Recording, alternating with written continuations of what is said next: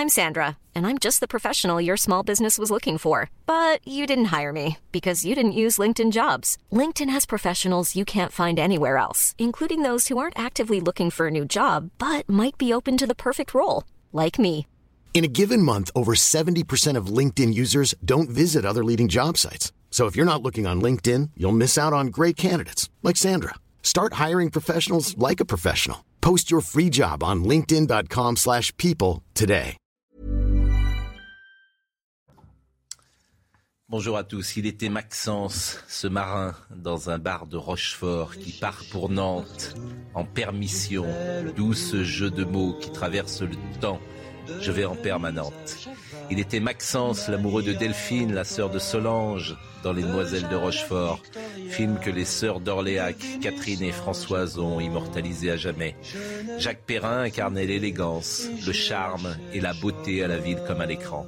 Acteur, réalisateur, producteur, la 317e section, le crabe tambour, le désert des Tartares. Il jouait les héros, les salauds ou les flics. À chaque fois, ce visage reflétait 50 nuances de noblesse, d'ambiguïté, de mystère. Jacques Perrin est mort, il avait 80 ans, c'est une belle vie sans doute. Jacques Perrin est mort et notre tristesse comme notre souvenir ne s'effaceront pas. Maxence sera toujours blond, Maxence sera toujours 25 ans, Maxence fera toujours le tour du monde, de Venise à Java, de Manille à Encore, et nous, nous resterons ces enfants qui avons découvert le cinéma avec Jacques Demy et qui nous feront aimer jusqu'à la fin de nos jours les princes et les marins. Il est à 9h, Audrey Berthaud.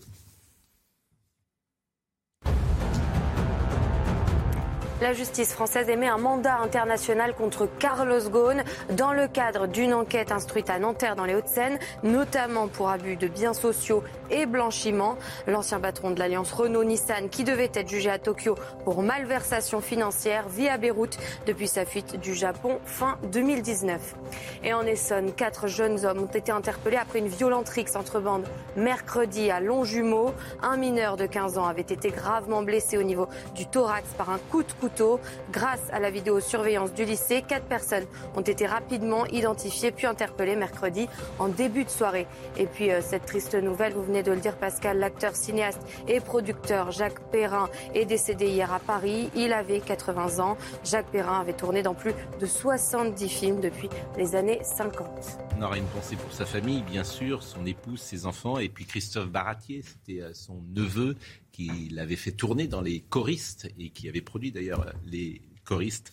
Et Christophe est le fils de Eva, la sœur de Jacques Perrin. Bonjour, Bonjour. Monsieur Nathan Dever. Je ne sais pas si vous êtes amoureux du cinéma de Jacques Demy. Bonjour, Bonjour. Laurent Geoffrin. Je préfère vos, vos int- vos introductions de ce genre que à celles qu'on entend d'habitude. C'est parti. Quart de tour. Et moi, je- que je vous fais un compliment. vous Mais, mais- mais je, je- mais je n'aimerais parler que des. Je vous l'ai dit sans arrêt, je n'aimerais parler que des demoiselles de Rochefort tous les jours. Oui, mais oui. bon, je pense Mais moi, que je trouve que les autres films de Jacques Perrin, il y en a des formidables. il y en a des formidables. Le crabe tambour. Tambour, c'est très bien. Bien sûr, la 317e section. ouais. Mais et puis jouer les, les flics et- dans les, Les 70, documentaires, le juge, les documentaires, Microcosmos, etc. Mais bien sûr. Euh, bonjour à notre ami Joseph Massescaron, euh, bonjour à Georges Fenech. On va évidemment évoquer la campagne euh, électorale. D'abord, est-ce que cette campagne qui s'achève, est-ce que les candidats, les programmes, l'atmosphère euh, aura répondu à vos attentes? Ah, c'est le désert des Tartares. hein. Oui, alors le désert des Tartares, euh, capitaine Drogo, il attend. hein. Lieutenant Drogo. Le lieutenant Drogo. Là, il attend quelque chose qui n'arrive jamais. vient. Oui, Voilà, mais- vient. et là, vous avez trouvé que c'est. Bah, vous avez attendu, vous avez j'attendais une attendu qui? campagne et rien n'est venu. Voilà. Oui. Eh, mais vous attendiez quelque chose, moi je n'attends plus rien, donc comme ça je suis pas déçu. Oh, vous êtes vous désabusés, vous appartenez pas à ceux qui sont revenus de tout sans être allés nulle part, j'imagine. ça c'est pas mal. Euh, Marine Le Pen, elle était ce matin euh, avec euh, Laurence Ferrari et Sonia Mabrouk. Je vous propose de l'écouter sur deux ou trois sujets. Elle est plus offensive qu'elle n'était dans le débat et elle s'en explique d'ailleurs. Mais là, on sort d'une période de 15 jours de diabolisation où tout en France, ce qui compte, d'intellectuels, d'artistes, d'éditorialistes, de sportifs, tout le monde.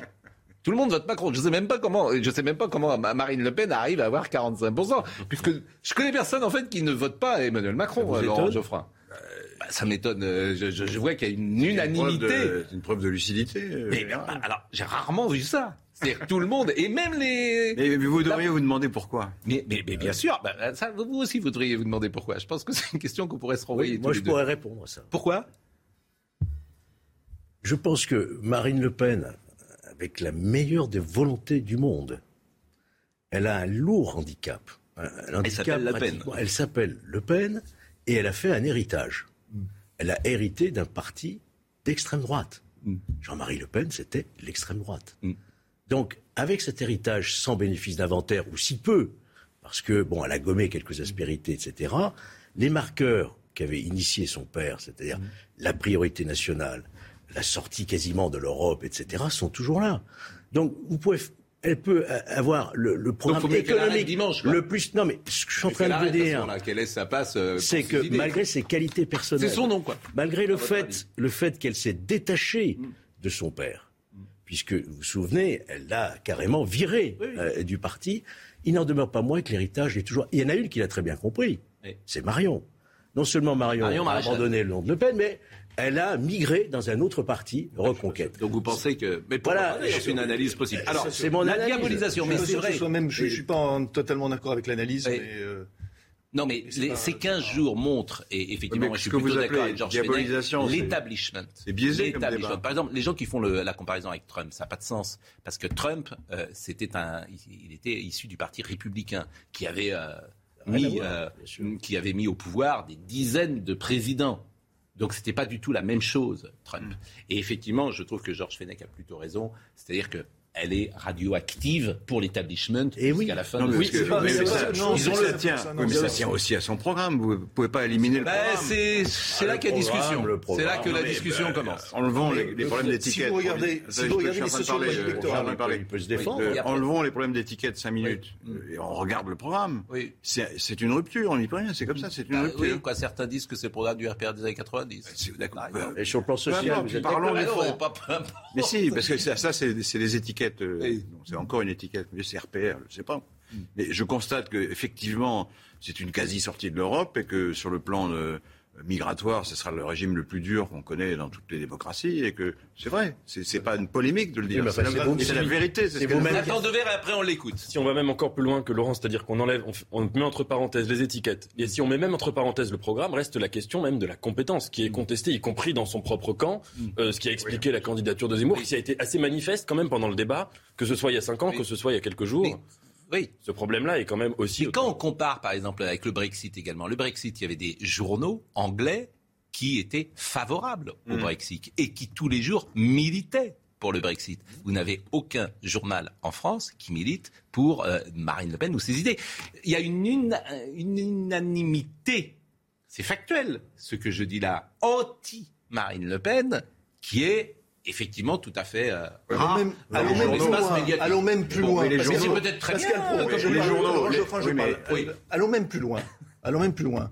Si, si Éric Zemmour avait été au second tour, il aurait eu plus de soutien, autant dans l'establishment, dans la presse, Je pense, que oui. parmi les intellectuels que Marine Le Pen. Mais bien sûr que si. Mais, si, mais si, le si, si. contraire. Mais, euh, Georges Fenech, bien sûr Je que pense- si. je pense Mais que si. évidemment, Sauf qu'il a raté- il a raté son Il a raté Alors, son- mais- Marine Le Pen, la diabolisation. c'est pas ça le, le c'est pas simplement l'establishment parce que vous regardez vous regardez quand même vous regardez euh, dans les catégories socio euh, euh, sociales qui ont voté ou les catégories par âge qui ont voté pour euh, Emmanuel Macron vous voyez quand même que bon nombre de personnes âgées évidemment bien sûr ont voté bien sûr ont voté. Pourquoi? Parce que Macron incarne une forme de légitimisme et qu'elle elle incarne l'aventure. Quand vous incarnez l'aventure et que d'un autre côté vous passez du statut en, en- en- en deux débats, du statut de grotesque au statut de pas bon, ce qui est une progression, j'avoue, eh bien, à ce moment-là, quand vous cumulez ces deux éléments, vous avez évidemment un rejet. Puisque, comme je l'ai déjà dit, cette- ce second tour, c'est pas projet pour- contre projet, c'est rejet contre rejet. Bon, on va l'écouter parce qu'elle était ce matin et sur deux, trois thèmes, je voulais vous la faire euh, écouter. D'abord, la diabolisation Marine Le Pen. Je ne suis pas en colère. Euh, je note, comme euh, d'ailleurs euh, des dizaines de millions de Français, que la tonalité a brutalement changé entre le premier et euh, le deuxième tour. C'était attendu. Ah bon? Donc il, est, il est, donc il est absolument naturel que l'ensemble euh, des médias, des institutions, déclenche la diabolisation entre, euh, après le, le premier tour. Euh, si vous le dites, euh, c'est vrai que c'est une tradition française, mais je trouve que c'est pas une tradition très démocratique. Voilà, la réalité, c'est que j'ai un projet, il est transparent, je l'ai présenté, euh, je l'ai conçu avec les Français, je l'ai présenté euh, à tout le monde depuis des mois et des mois. Euh, et ce dont j'entends parler euh, depuis dix jours n'a rien à voir avec mon projet. En réalité, la description qui en est faite ne correspond pas à ce que je souhaite faire. Donc euh, voilà, j'appelle les Français à aller euh, vérifier par eux-mêmes, se faire une opinion par eux-mêmes, en lisant ce que je leur propose de faire pour répondre au saccage hein, qui a été celui d'Emmanuel Macron Il y a même euh, hier les chanceliers allemands, je crois que c'est la première fois euh, dans l'histoire, euh, à la tribune du monde, chancelier allemand qui euh, appelle Ils sont à inquiets faire pour le bon choix. vrai. Non mais attendez, ce- non, Ce mais qui, par ailleurs, est une seconde, Pascal Pro. ingérence, Ce qui est, ce qui est grotesque, ce qui est grotesque, c'est qu'il faut s'att- c'est qu'il a fallu attendre ces jours, ces, jours, ces derniers jours, pour se dire, mais Marine Le Pen, c'est l'extrême droite. Marine Le Pen, c'est le diable. C'est véritable. Parce que j'ai entendu, moi, j'ai entendu, moi, comme vous, pendant des, des- des années, minoriser cet aspect-là. J'ai entendu, comme vous, Gérard Darmanin l'a trouvé trop molle. J'ai vu, comme vous, François Bayrou lui donner son parrainage. Alors, si on donne le parrainage à une personne d'extrême droite, ça pose quand même un problème. Soit elle est dans la vie démocratique, soit elle ne l'est pas. Voilà. Donc, franchement, c'est ça aussi. C'est-à-dire, comment voulez-vous que les gens qui, qui votent Marine Le Pen puissent avaler ce retournement? Je suis d'accord avec vous. Ce qui est singulier dans cette campagne aussi, c'est pas la diabolisation de l'entre-deux tours. C'est la banalisation inédite dont elle a bénéficié depuis Bien évidemment. septembre, notamment sous l'effet de la candidature d'Éric Zemmour, qui était beaucoup plus radicale qu'elle. Mais c'est ça qui est, qui est la singularité. Et juste une chose, je crois que la première apparition publique, enfin médiatique de Marine Le Pen en son propre nom, c'était justement en 2002, le soir du premier tour, si je ne me trompe pas. Ouais, elle a été Et, intervenue, euh, et où elle se plaignait déjà de ce problème de diabolisation pendant l'entre-deux Bon, tours. je voudrais qu'on l'écoute. Alors, on écoutera bien sûr, parce qu'on est avec le temps de parole très euh, équitable euh, et, très précis surtout, il faut l'être. Euh, les Français ont le choix. Marine Le Pen. Euh, C'est le, dernier jour, je crois qu'il était important que les Français comprennent qu'ils ont deux choix. Et que le choix de- d'Emmanuel Macron serait un choix où les choses seraient en partie irréversibles. Quand Emmanuel Macron euh, supprime le statut euh, des diplomates, quand il supprime le statut euh, des, des préfets, lorsqu'il envisage de supprimer le statut des enseignants, ces choses-là sont quasiment irréversibles. C'est une destruction des piliers de la République. Il faut, je crois, c'est le moment que chacun, en conscience, se rende compte des conséquences qui pourraient être celui d'un éventuel second mandat d'Emmanuel Macron. Ce qui me frappe toujours, et euh, parce que j'essaye d'avoir le plus d'honnêteté sur l'actualité, c'est que tout ce que fait Emmanuel Macron, tout, ça passe crème depuis cinq ans. C'est-à-dire qu'il supprime le corps diplomatique. Ce qui est une... Incroyable. Non, mais c'est, Non, objectivement, c'est incroyable. Mais personne ne dit rien. C'est-à-dire Si, que le pays est anesthésié. Alors, moi, j'ai une réponse à cela. Pourquoi il est anesthésié, le pays? Parce que les gens ont tellement peur, que ce soit l'opposition euh, de droite ou de droite extrême, qu'on avale toutes les couleurs. Bien sûr. C'est étonnant. est C'en est même d'ailleurs étonnant. Bien sûr, Alors pourquoi pas Parce que c'est pas un drame non plus. Le corps diplomatique, c'est pas un drame. Bien sûr que c'est pas un drame. Mais euh, ce que fait le président de la République, si un autre le faisait, ça déclencherait des polémiques à n'en plus finir. C'est vrai, ce qui va être un drame, c'est- c'est c'est le- c'est les conséquences. C'est les conséquences de la suppression du corps diplomatique. Ouais. Moi, j'ai pas envie de voir, par exemple, si Ndiaye, euh, ambassadrice, euh, voilà. J'ai pas envie. Ça me, voilà. Je crois qu'on est le seul Et pays puis- au monde hein, à, à supprimer le, le corps professionnel hein, euh, des diplomates. Oui, non, mais je, fois, je- vous assure. c'est- Et- c'est quand même Et très c'est ça étonnant. qui me frappe ouais, le ouais. plus dans cette séquence. C'est-à-dire que tout ce qu'il aura fait sur euh, le Covid, on peut en discuter. Les lois, quand même, qui étaient. Non, mais vous ne pouvez pas dire qu'on n'en a pas discuté. Non, mais si- Mais globalement, ça passe. Bah, ça passe. Il y a quand Bah, même eu la crise des Gilets jaunes. A Je veux dire, les relais éditoriaux ont tellement la non, trouille. non, là, vous, vous exagérez. là. Euh, c'est possible. Mais Parce qu'en ce moment, euh, il y a le choix entre Le Pen et Macron. Oui. évidemment, Ouais, les- ceux qui sont contre Le Pen euh, vont pas, vont pas taper un bras raccourci sur Macron. Oui, Ah bah c'est voilà. Euh, vous- On dit- vous dites on la même chose. on dit la Ça, ça dure même- 15 on dit jours. la même Vous dites chose. la même chose. Non, non, non, la pas la même chose. Excusez-moi, est-ce que je peux répondre Mais- mais je pense que vous dites la même On n'est chose. pas du tout la même chose. C'est- ça, ça dure 15 jours. Avant, Macron, on lui tapait dessus tout le temps. Bah, tout le temps. oui ça n'arrêtait pas. Je- ça n'arrêtait pas. Vous pouvez pas dire ça. Vous, vous présentez la démocratie française comme une démocratie totalement verrouillée. C'est faux. le, le, dis pas le je dis si, que bah, c'est un est- peu ce que vous dites. Tout le monde dit la même chose. donc Ah c'est oui, mais tout le monde dit la Mais même c'est chose. pas vrai. Bah, lisez la ça n'est pas vrai. Libération et le, Pa- et, et le Parisien disent Et moi, aujourd'hui. je vais, vous la je vais vous amener à la collection de Libération sur Macron. Vous allez voir que euh, c'est un festival de réquisitoires. C'est pas une question, à mon avis, de démocratie verrouillée. C'est que dans ce qu'on appelle, enfin, dans ce qu'on appelait l'ancien monde, quoi, où il y avait vraiment un, un système qui était binaire avec deux partis. Bon, il y avait beaucoup de défauts à cet ancien monde, mais au moins il y avait une alternative politique claire. Donc il y avait contestation, opposition structurée. Ce qu'on observe quand même depuis 2017, c'est qu'Emmanuel Macron a recomposé le monde politique de son côté, mais qu'en face, il n'y a pas d'opposition structurée. Le débat de Marine Le Pen d'il y a de- deux jours n'était que le symptôme de cela, c'est-à-dire que par-delà les idées de Marine Le Pen, elle n'a pas contesté son bilan, elle n'a pas parlé de son bilan, ce qui fait qu'Emmanuel Macron, en effet, n'est pas... Il y a des gens, il est critiqué. C'est pas qu'il y a un- une censure, c'est pas que les gens n'ont pas le droit de le critiquer. Il est critiqué, mais l'opposition contre lui n'est pas structurée. Bon, dernière chose, mais vous vous rendez compte que la majorité présidentielle va aller euh, aux législatives. Vous allez avoir des gens comme Manuel Valls, des gens comme Nicolas Sarkozy. Bah, ou euh, Nicolas Sarkozy. en Ah non, mais cas, que la situation soit malsaine. des députés d'accord. apparentés Nicolas Sarkozy.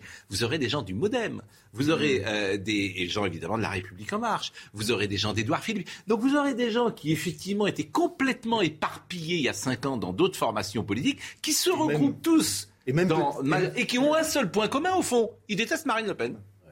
C'est leur seul point commun. Alors pourquoi pas?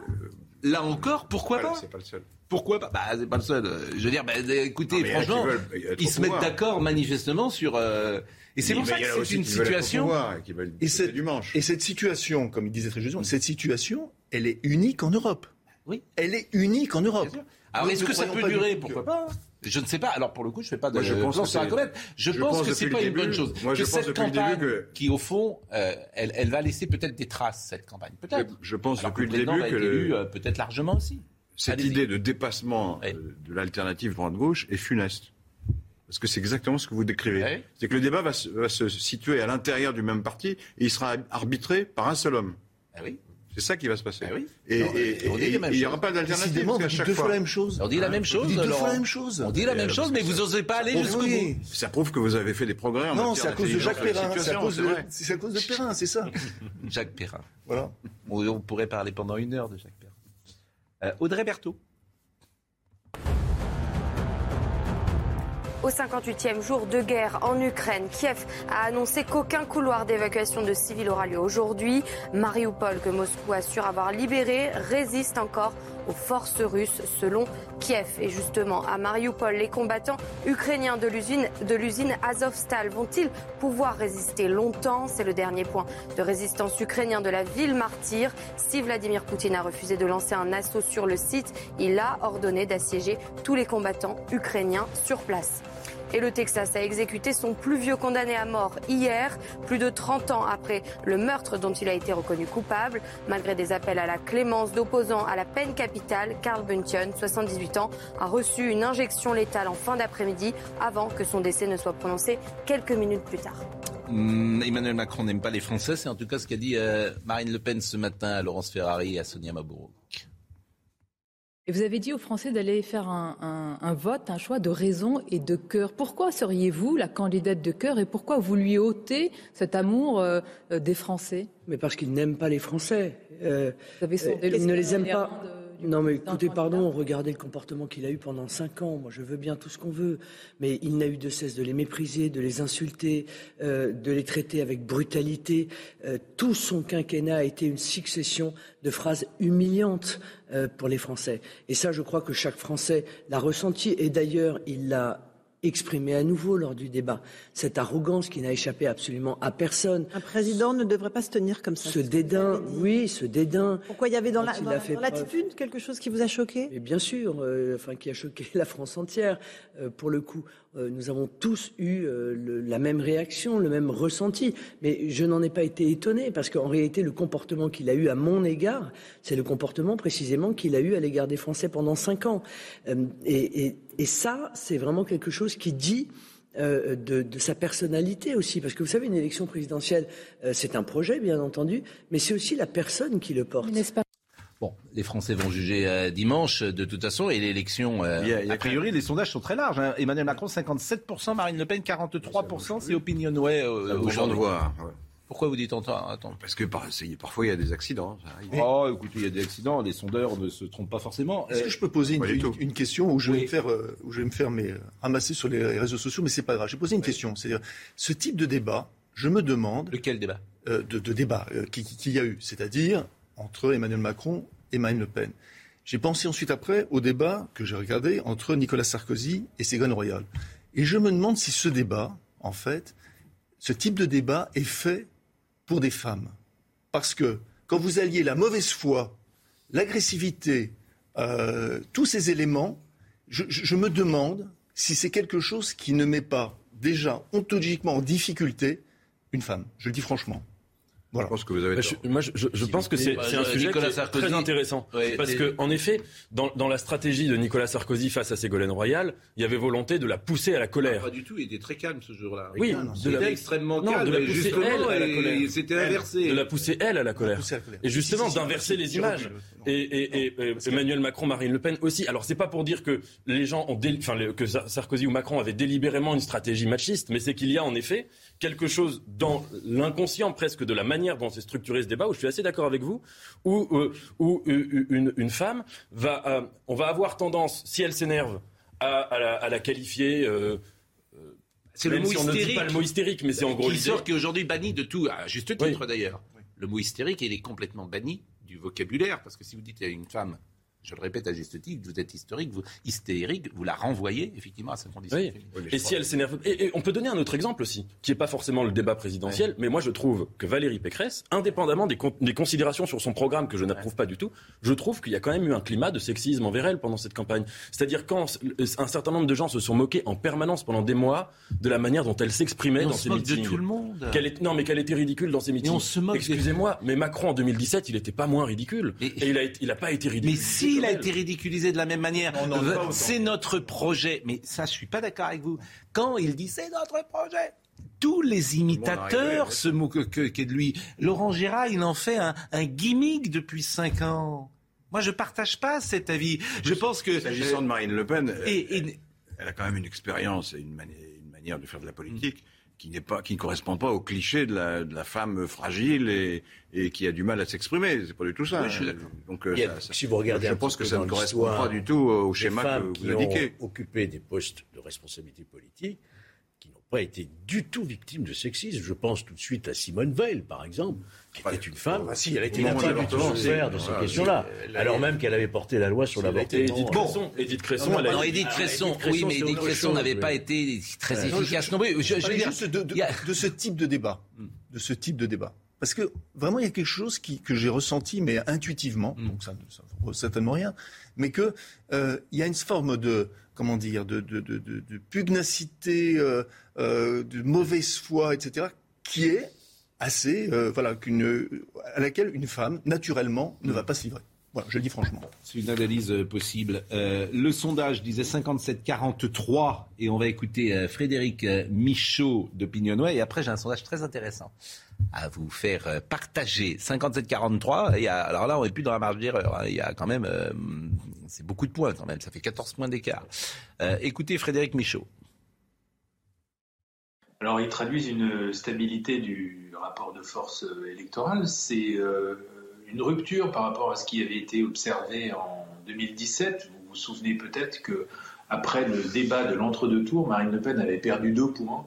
Elle était passée de 40% à 38%, puis elle s'était encore euh, effondrée euh, le jour du, scrutin. Là, on a une fin de campagne avec euh, un rapport de force qui se stabilise. C'est le signe qui est la mieux réussi le débat euh, de l'entre-deux tours que, euh, qu'en 2017. Emmanuel Macron a, a légèrement dominé euh, Marine Le Pen, mais il n'y a pas un vainqueur euh, aussi net euh, de ce duel de l'entre-deux tours que, euh, qu'en 2017. Marine Le Pen a, a- a pu corriger, rétablir en tout cas euh, l'erreur de communication qu'elle avait commise en, en 2017. Elle, est, a tenté d'apparaître euh, présidentielle, que je dirais Emmanuel Macron un petit peu moins vainqueur et Marine Le Pen euh, beaucoup moins perdante qu'en 2017. Bon, ça c'est un sondage. Et il y a un sondage que je trouve très intéressant qui a été fait par Marianne. C'est un sondage de l'IFOP hein, pour le magazine Marianne. Ça a été publié hier jeudi euh, 21 avril. C'est comment ont voté au premier tour Les téléspectateurs et les auditeurs des différentes radios. Par exemple, CNews. C'est intéressant de savoir comment les gens qui nous écoutent, qui ont voté pour euh, des candidats. Ah ben je voulais pas le montrer, je voulais vous faire du suspense. Mais bon, euh, par exemple Emmanuel Macron, les auditeurs qui nous regardent, les téléspectateurs, 26%. En fait, c'est la moyenne nationale. On est, il y a autant de macronistes qui sont en train de nous regarder en ce moment que euh, en France. Voilà, il a pas euh, donc la chaîne n'est pas plus. euh, en, revanche, BFM, il y a plus de macronistes. Vous voyez, macronistes, 31% euh, des téléspectateurs ont voté Macron qui regardent BFM. Alors Zemmour, on nous accuse parfois d'être une chaîne pro-Zemmour. Alors on est un petit peu plus haut, bien sûr. Il y a 14% euh, des téléspectateurs qui nous regardent, qui ont voté Zemmour. Il est à 7 en, en national. Mais Marine Le Pen, c'est quasiment les mêmes chiffres. En fait, on a quasiment les mêmes chiffres. Euh, Valérie Et- Pécresse, c'est chiffre national. Jadot, on est un peu en dessous. Il y a les Alors, mélanchonistes aussi. alors, il y a 16% des gens qui nous regardent qui sont mélanchonistes. C'est quasiment là. Je les salue d'ailleurs. Amis mélanchonistes. Je salue 16% des gens qui nous regardent. Amis mélanchonistes, vous êtes 16%. Mais c'est drôle parce qu'en fait, bon, ça, ça veut dire quoi? Ça veut dire que globalement, euh, ceux qui regardent BFM, ceux qui regardent euh, ces news à gros traits, c'est une représentation globalement du, euh, comment dire, de- de- du reste de la population. Il n'y a pas de différence. Et le taux d'abstention, il est Abstention, je ne l'ai pas. Et alors, il y a également sur les auditeurs, ça, ça m'intéresse beaucoup. Par exemple, alors les auditeurs, c'est un peu différent. Par exemple, sur France Inter, vous avez 34% des auditeurs, France Inter, 34% des auditeurs ont voté au premier tour Mélenchon quand même. Bon, ils ont bien compris que France Inter... Donc en fait, France Inter est beaucoup plus considérée à gauche que nous qui sommes parfois estampillés. Bon, c'est ça qui est drôle. Alors personne dira que France Inter est d'extrême gauche. Mais comme par hasard, 34% des auditeurs Oui, il y a la moitié des Mélenchons qui sont pas Mélenchon. Il y a le vote utile. Ah oui, bah ça, oui. bah, Bien sûr. alors, c'est-à-dire que les votes de Mélenchon, c'est, ils votent pas pour Mélenchon, mais les gens qui votent pour Le Pen, c'est vraiment des, des, des, des salopios, des nazis, des, des, extrêmes C'est- droites. C'est bon. vous qui. Mais non, non, parce que C'est plus, facile de faire dire aux gens des bêtises Bon, comme ça. regardez, regardez. En très fait, vous apercevez que, alors RTL, par exemple, 31%, euh, bien sûr, très, 31% des gens euh, qui écoutent RTL ont voté Macron au premier tour. Marine Le Pen, 23%, Zemmour 9. Au fond, RTL, c'est une représentation quasiment Paysage de, politique. de, de- de- de- de la nation. Sur Europe 1, il y a plus de macronistes. Ouais. 42% des gens. euh, et, et- Ça tient à la composition sociologique aussi, j'imagine. sans doute. du- de Donc sur, euh, sur France Info. Alors sur RMC, c'est intéressant parce que sur RMC, par exemple, 34% des gens euh, euh, qui écoutent RMC euh, ont voté Le Pen au premier tour. Donc c'est... Non mais je, je trouve ce petit sondage absolument formidable. Donc je voulais vous... euh, Et, et alors je répète, hein, 34% des auditeurs d'RTL, de, de, mes- de France Inter au premier tour ont voté Énergie, c'est intéressant. Je sais pas si vous. Comment? Énergie. euh, vous Énergie, énergie, pourquoi c'est intéressant, énergie? Le Pen. 34% énergie, ouais, c'est déjà. Et oui. Les jeunes. 34%. Et oui, les jeunes. Ouais. Oui, c'est pour ça que Bon. c'est intéressant. Voilà. Il est 9h26. C'est intéressant hein, ce qu'on dit Oui, ce oui, matin. hein. Vraiment. Bon, la campagne électorale, c'est- vous allez tous voter? Ah oui, évidemment. Ah, Attendez, évidemment. Vous avez le droit de. Vous votez, vous votez pas blanc. Eh ben, je sais pour qui vous allez voter. J'ai un don divinatoire. la pause à Moi, tout je sais suite. pour qui vous, vous allez voter. Je soupçonne. Ça Je vous soupçonne. Je vous parce que je vous connais. Ah bah justement. Bah, vous savez- alors si vous me connaissez, vous savez pour qui je vais voter. Euh, la pause. Il est 9h32, Audrey Berthaud. Le procès des attentats du 13 novembre, l'expertise psychiatrique de Salah Abdeslam était au centre des débats hier. Pour les experts, il peut se défaire de son engagement totalitaire et de la propagande de Daesh s'il le décide. Et des nouveaux heurts ce matin entre policiers israéliens et manifestants palestiniens sur l'esplanade des mosquées de Jérusalem, lieu au cœur des tensions qui ont débordé ces derniers jours jusque dans la bande de Gaza. Selon la police israélienne, des émeutiers masqués et arborant des drapeaux, des drapeaux du Hamas palestinien ont lancé des pierres en direction du mur des lamentations. Enfin, Elon Musk affirme avoir le financement nécessaire pour racheter Twitter. Le patron de Tesla a indiqué qu'il envisageait de passer directement par les actionnaires du réseau social. Il dit avoir sécurisé près de 46 milliards de dollars pour financer cette transaction. 46 milliards pour acheter Twitter. J'ai toujours pas compris comment tu gagnes de l'argent si tu achètes Twitter. Mais bon, 46 milliards. Non mais c'est. Il espère le revendre un jour. Oui, mais euh, parce qu'il n'y a pas de c'est gratuit. Alors, il doit y avoir des pubs, etc. C'est mais la 46 publicité, hein, il y a un milliards. C'est la data, comme on dit. Oui, non, mais- non, non, il y a des publicités sur la Ouais, publicité, sans doute, bien mais sûr. bon, 46 milliards, enfin c'est des sommes qui sont folles.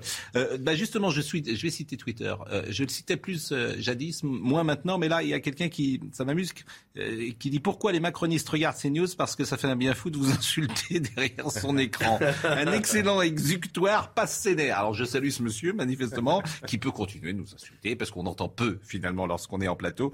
Alors, Mais euh, ça, c'est typique de Twitter. oui, Parce que vous avez évidemment des personnes qui vous suivent Oui. et vous ne comprenez pas trop parce qu'elles passent votre temps à vous insulter. Donc vous finissez par vous demander mais pourquoi vous, vous me suivez? Et disent parce que je veux être en colère. Je veux avoir les bonnes raisons d'être en colère.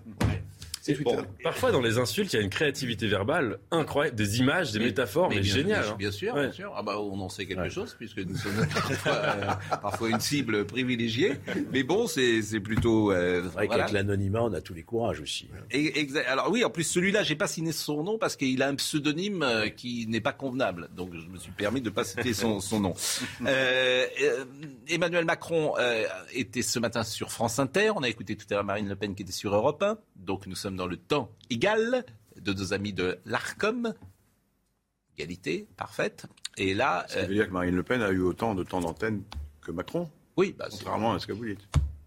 Contrairement à ce que je Vous dis. dites tous les médias ont occulté. Et j'ai pas dit du tout occulté, j'ai dit que tout le monde, euh, tout le monde est pro Macron. Mais pourquoi vous déformez toujours ce que je dis? J'ai dit, j'ai Non, fait une revue de presse il y a trois jours. Attention, c'est pas Tous les question de- de- éditorialistes de France et vous de Navarre. est dans un régime totalitaire. Et je n'ai jamais non plus dit ça. Je vous ai dit que dans le Brexit, par exemple, il y avait des journaux qui avaient défendu le Brexit. Je vous ai dit que dans la presse Il y a pas que les américaine, il y avait des a- journaux qui défendaient Trump. Il n'y a pas un journal en France, pas un qui dit y a pas- votez Marine Le Pen. Oui, C'est la- tout. Là, on parlait de la télévision et de la radio. C'est ce que je dis est factuel, mais ça ne veut eu pas dire que je accès- suis l'avocat de Marine Le. Pen. Et Ils Oui. ont eu accès tous les deux aux, aux médias audiovisuels et aux médias Internet. Mais- ça, mais- déjà, c'est ben, alors, c'est bien, mais je n'en oui, dis, je disconviens pas. C'est le gros de l'audience, quand même. C'est pas ça les règles de Non, mais j'aime pas qu'on Et- a- qu'on fasse passer notre Non, mais démocratie. c'est pas ça les règles de l'ARCOM. Je ne dis pas ça non plus. C'est pas ça les règles de l'ARCOM du tout. Ah, je dis pas du tout une non-démocratie. Non mais c'est fou, vous parlez de quelque chose. C'est pas ça les règles. Si vous dites du mal, président de, de la si vous dites République. du mal d'un can- d'un candidat, ce ne sera pris ni pour évidemment temps d'antenne de ce candidat, ni de l'autre. Voilà, c'est aussi simple que ça. Voilà, j'essaye d'être le factuel possible. Arrêtez de. de, de, de- Vous êtes De vous critiquer. suspicieux. Arrêtez de vous critiquer. Mais non, point. Euh, le président Macron sur France Inter. J'ai été frappé, moi, quand même, ces dernières semaines, ont été des points d'interrogation. Enfin, vous avez présidé à nos débats avec un de vos confrères il y a deux jours. Le débat a clairement permis de mettre en lumière que ça s'appelle l'extrême droite française.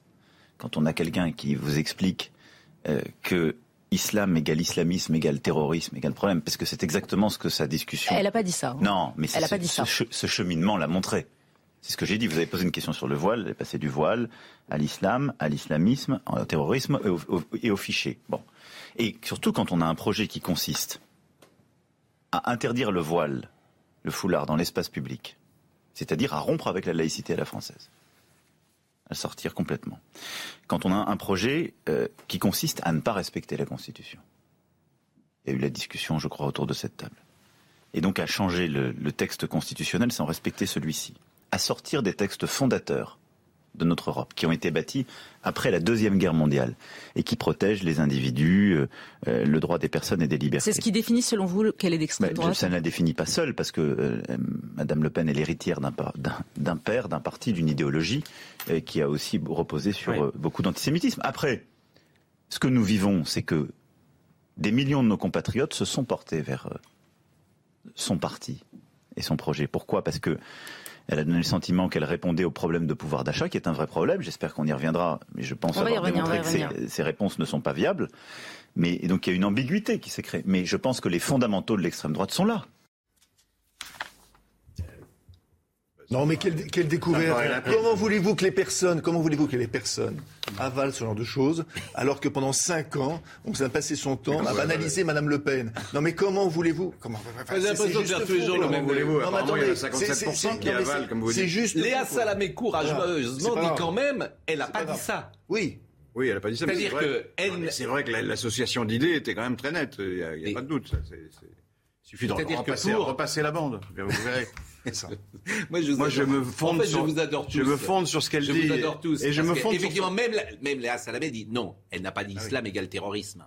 Elle n'a pas dit ça. Non, mais elle l'a mis dans la même Elle a quand même Elle dit a- que le voile, c'est un ça, mais- uniforme. Elle a dit c'est un uniforme. Le voile est un C'est uniforme. parfois, des c'est parfois un c'est uniforme. parfois Ça peut parfois- l'être. C'est Ça parfois. peut l'être. Oui, mais c'est sa loi ne fait pas la distinction. toujours. Sa loi interdit le voile Mais- dans tous les cas. Donc à partir de là, même si intellectuellement elle fait la différence, à faire. elle ne la fait pas. Je vous ai dit, je vous ai dit que c'était impossible, euh, effectivement, à mettre en place. Ça n'a pas de sens de faire cette loi. Je le dis tous les matins, euh, ça n'a pas de sens puisque vous avez, les policiers vont pas aller, euh, euh, comment dire, empêcher les gens de porter le voile. Tout ça n'a pas de sens. Ou la en revanche, Ou la tu kippa. peux, tu peux. La kippa, c'est pas la même chose. Pas oui, mais enfin, vous pourrez pas Permettez-moi de interdire l'un et, et- et pas, Permettez-moi de interdire dire que l'autre. celui qui porte la kippa, il la porte pour des raisons religieuses et qu'il y a des gens qui portent le voile pour des raisons non religieuses. Politique. La loi, Politique. la loi Donc ne peut pas. pas la même oui, mais comment voulez-vous faire ça dans Mais une vous, loi mais vous avez raison. Dans une loi, il y a un problème de mais Vous avez discrimination. parfaitement raison. C'est Vous êtes d'accord que- Vous êtes d'accord encore une fois On, on est d'accord. La seule nuance est- que je mettrais par rapport à ce qu'a dit Emmanuel Macron, c'est sur le, la question de la Constitution. C'est-à-dire que vouloir changer la Constitution, en soi, c'est pas forcément une marque d'extrême. En revanche, c'est vouloir changer le bloc de constitutionnalité, les textes fondateurs, c'est-dire le préambule de 46 et la, et la Déclaration des droits de l'homme Il et faut du voir le contenu. Laurent. Laurent, Oui, ce qui Oui. me gêne dans le voile, c'est pas euh, le signe religieux du tout. Hmm. Comme la kippa euh, ne me gênerait pas, ne me gêne pas. Ce qui me gêne, c'est que j'y vois une soumission de la femme à travers un vêtement. Est-ce que c'est clair? Est-ce que vous êtes d'accord avec cela? Oui ou non, vous-même? Je suis pas pour les islamistes d'abord. Est-ce que vous êtes d'accord avec Mais cela? Laissez-moi répondre. Ah, c'est simple, oui ou non? Je vous réponds, je ne suis pas pour les islamistes et je suis contre le voile. En tout cas, quand il s'agit d'un voile islamiste, ça, je suis. Et Vous n'avez pas répondu à ma je question. que je Est-ce que vous voyez, est-ce que vous voyez, Oui, quand- ah, ben, est-ce quand que vous voyez dans le voile la soumission de la femme? Globalement, oui, oui, ou non? bien sûr. Bon, voilà. Bon, il, y en a, On est- il y en a qui sont absolument je- volontaires, on peut rien dire. Bon, On est d'accord. On est d'accord, et c'est ça qui me on gêne le plus. C'est ça qui me Je- gêne je le plus. suis pas totalement et- d'accord. Mais la question, du voile, c'est pas le fait de le mettre, c'est de pouvoir l'enlever. Voilà. Bon. Euh, Est-ce qu'on a une- un deuxième passage du président Macron? Je le demande à Marine Lançon sur. euh, euh, on a un deuxième euh, passage, mais nous l'écouterons plus tard, dit Marine Lançon, qui a pris le pouvoir en régie. Je ne sais pas pourquoi on l'écoutera plus tard. Bon. Ah, parce que c'est sur Mélenchon. Donc c'est pas euh, tout de suite, me dit-elle. Euh, Est-ce que euh, est-ce que c'est joué? Est-ce que c'est joué? Est-ce que c'est joué? Emmanuel Macron répond à cette question. Moi, je suis déterminé, concentré, engagé. Et pour moi, rien n'est joué. Et les Françaises et les Français, ils font leur choix le 24 avril. Et donc rien n'est joué. Donc moi, j'appelle toutes celles et ceux qui me soutiennent à, à redoubler d'énergie, d'efforts, d'efforts d'écoute, d'action, d'engagement pour convaincre le maximum de Françaises et de Français pour que le 24 avril, ils puissent voter et soutenir le projet que je porte. Ce n'est pas joué, c'est normal. Bon, euh, on écoute Marine Le. Pen. Est-ce que c'est joué? Et puis après, je vous donne la parole parce qu'on a le sentiment que c'est joué quand même. Disons-le. Je pense que j'ai toutes mes chances euh, de gagner. Euh, Je pense que euh, le- les, Français euh, euh, vont se mobiliser pour mettre fin à un premier mandat euh, qui a été pour eux dévastateur et dont ils ont bien compris, et hier soir et dans les derniers jours d'ailleurs, que le second serait encore pire. Un second mandat éventuel de Emmanuel Macron sera un saccage social. Il ne sera plus limité par rien et il ira au bout euh, de sa logique. Il l'a dit lui-même, il veut accélérer. Ce, sera donc, euh, ce serait donc le premier mandat en, en- le premier mandat en pire. Bon, Non, moi, est-ce je, je- je pense qu'autant en 2002, euh, face à Chirac, Jean-Marie Le Pen, c'était joué d'avance.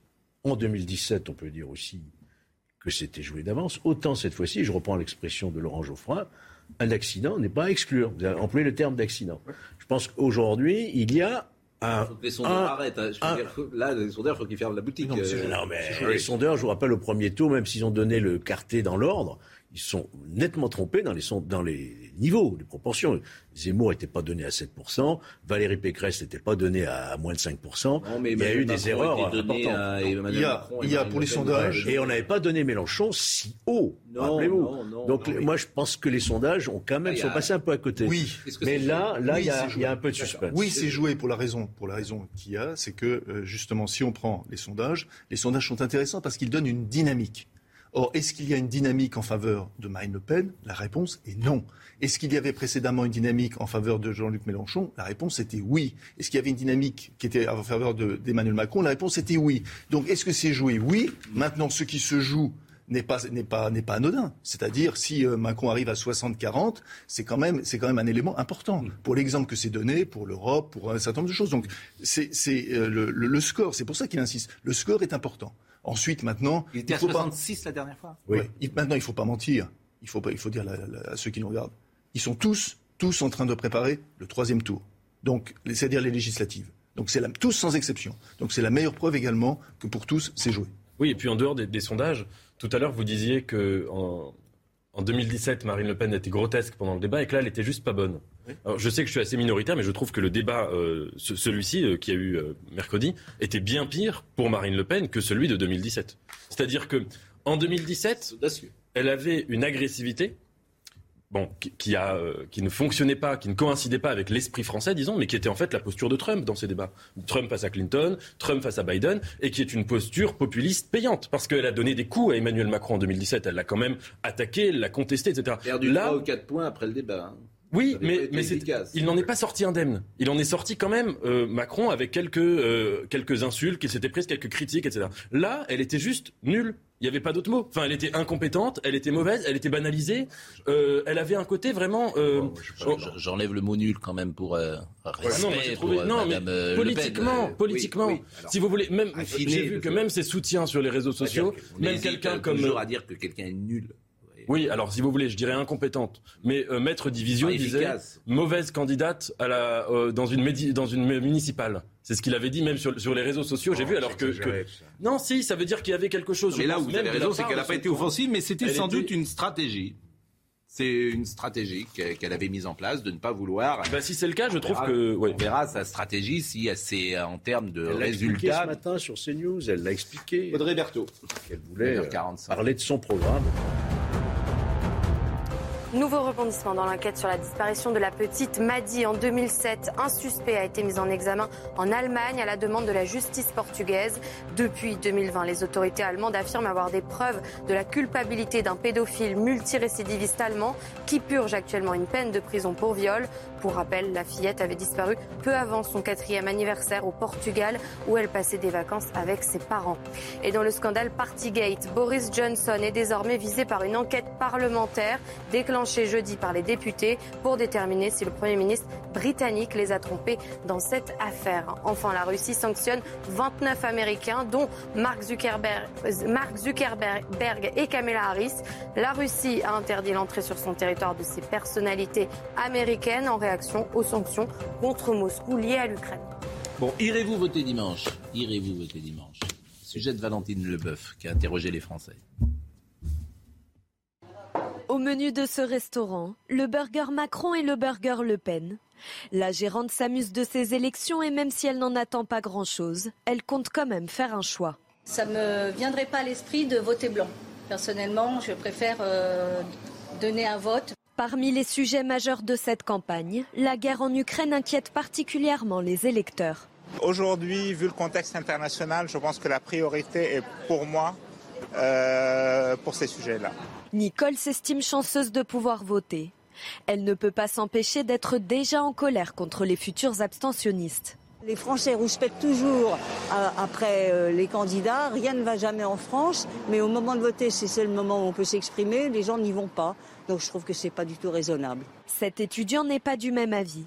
Il n'est pas allé voter au premier tour et n'envisage toujours pas de se rendre aux urnes ce dimanche. Je préfère m'abstenir de voter et pas voter juste euh, pour, pour avoir le moins pire et attendre peut-être qu'un jour il y en aura un qui sera qui va pas promettre des choses en l'air. En 2017, l'abstention au second tour de la présidentielle s'est élevée à plus de 25%.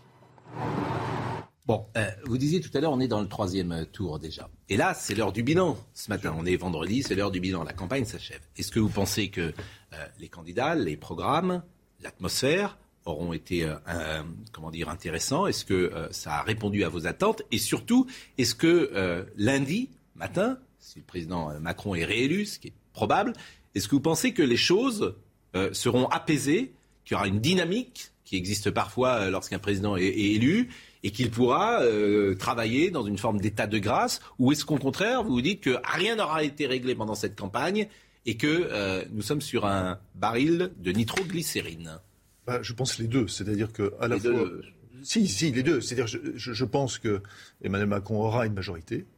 Et je pense, parce qu'il ratisse tellement large de toute façon que c'est difficile, vous l'avez rappelé vous-même. Euh, donc il aura sa majorité et en même temps, on est en effet assis sur un bail de poudre. Pourquoi? Parce que euh, les partis politiques ont certainement énormément de défauts, hein, euh, c'est clair, mais les partis politiques avaient au moins une qualité, c'est un, que dans leur sein, il y avait une vie démocratique, et que deux, c'était des corps intermédiaires. Et ces deux éléments ont disparu. Donc vous enlevez la vie démocratique, vous enlevez les corps intermédiaires, évidemment vous Et êtes la assis campagne, sur a poudre. répondu euh, La aux attentes. est- Est-ce que vous êtes content de cette campagne? Non, parce qu'il n'y a pas eu assez de débat, à mon avis. Le débat du genre de celui qu'on a vu euh, avant, avant-hier. Et euh, ces débats sont très utiles parce que ça permet d'affiner les arguments, de voir euh, ce que pensent vraiment les gens. Enfin, il y a une vérité de, de ces, de ces débats télévisuels. Il y en a eu assez peu, et c'est dommage. Et le Macron est rentré très tard en campagne. Je sais que les présidents font ça d'habitude. Mais enfin, la crise démocratique est plus grave qu'au- qu'auparavant. Donc, il aurait pu changer un peu sa méthode. Oui, mais par exemple, il y a des gens qui ne veulent pas venir. en Vous, plus, vous êtes- il est- il y a des en gens qui ne veulent pas venir, qui choisissent. euh, comment dire Anne Hidalgo, je vous ai dit dix fois. Non, mais un débat, je parle d'un débat entre candidats. non, mais on, euh, on peut avoir un débat avec des journalistes. Anne Hidalgo, par exemple, est je pas pas, venue mais ça, on en a eu des débats avec des journalistes. Non, mais Anne Hidalgo n'est pas venue sur CNews. Veut pas parler. Oui, mais demandez-lui. Je... Et je veux pas lui demander, elle est à 1,70%, elle a Alors, sa ça, réponse. alors pourquoi vous en parlez, alors Mais alors, eh ben, je vais, je- parce que vous travaillez avec elle, autrement je vous en parlerai pas. Donc c'est intéressant. En, en fait, tous ces gens ne veulent parler ou qu'entre eux, ou sans contradiction. Et effectivement, vous dites qu'il n'y a pas de débat, mais ils en veulent pas. Et puis il y a une autre singularité, je trouve, de cette campagne, c'est que on avait un président sortant qui se représentait, mais pendant la campagne, il a été très peu question de son bilan. C'est-à-dire que si on prend la plupart des candidats qui, ont, qui ont été présents euh, médiatiquement et qui, qui orchestraient du point de vue des thèmes la campagne, euh, un Éric Zemmour parlait de, de, de, de, de sa vision de la France et très peu du bilan d'Emmanuel Macron. Euh, un, un Jean-Luc Mélenchon également, c'était une vision à, à long terme, etc., peu d'Emmanuel Macron, et, etc., etc. Et jusqu'à d'ailleurs, le- il y a deux jours, Est-ce que vous pensez que ça a résolu les problèmes? Est-ce que, la que France, que la est mieux après une campagne quel- électorale ah non, quel que qu'avant. Non, Quel moi que j'aime bien pas. cette phrase de François Bégodeau que j'ai déjà citée, je crois, mais c'est qu'une campagne présidentielle, c'est le moment où on fait le moins de politique en France. C'est-à-dire que euh, c'est un moment où il y a une confusion généralisée de tous les thèmes, une sorte de cacophonie. Il y a eu des choix. entre- Quand Chirac fait la fracture non, ça, c'est sociale, phrases, euh, non, non, quand Chirac fait la fracture sociale, Non, il fait naître un politiques, es- évidemment. il fait naître un espoir qui sera, euh, je dirais, je peux qui- donner qui mon existe. Bon, de la même manière, la campagne de 2007 de Nicolas Sarkozy avait été exceptionnelle, avait Totalement. fait naître une oui, histoire, une évidemment, dynamique. bien Bon, évidemment. donc là, je vous pose Non, la mais même quel, question. quel que soit le résultat de l'élection de dimanche. J'ajoute, quel que soit le 80 résultat, aussi. quels hein. que soient les résultats des législatives où on aura effectivement probablement un grand parti social-démocrate un peu ramasse-tout, les problèmes des Français restent les mêmes. Vous avez la guerre qui est toujours là, avec l'Ukraine, donc avec toutes les conséquences. Vous aurez la réforme des retraites qui va agiter beaucoup, je pense, la rue, notamment. Et euh, le problème du pouvoir d'achat, La ça va pandémie. pas être réglé comme ça. Donc comment La pandémie, Et la vous allez pandémie voir. qui, est- La qui est pandémie va toujours là. revenir. Ah, va revenir avec le masque. Euh, donc les été le 24 élections. on a été troqué. Il n'y a plus de pandémie, mais le, là, le 24 avril, hop, le masque. Oui, rapidement. mais les- voilà, pense, je hein, pense que les donc, problèmes, va regardez. Après, après l'élection brillante.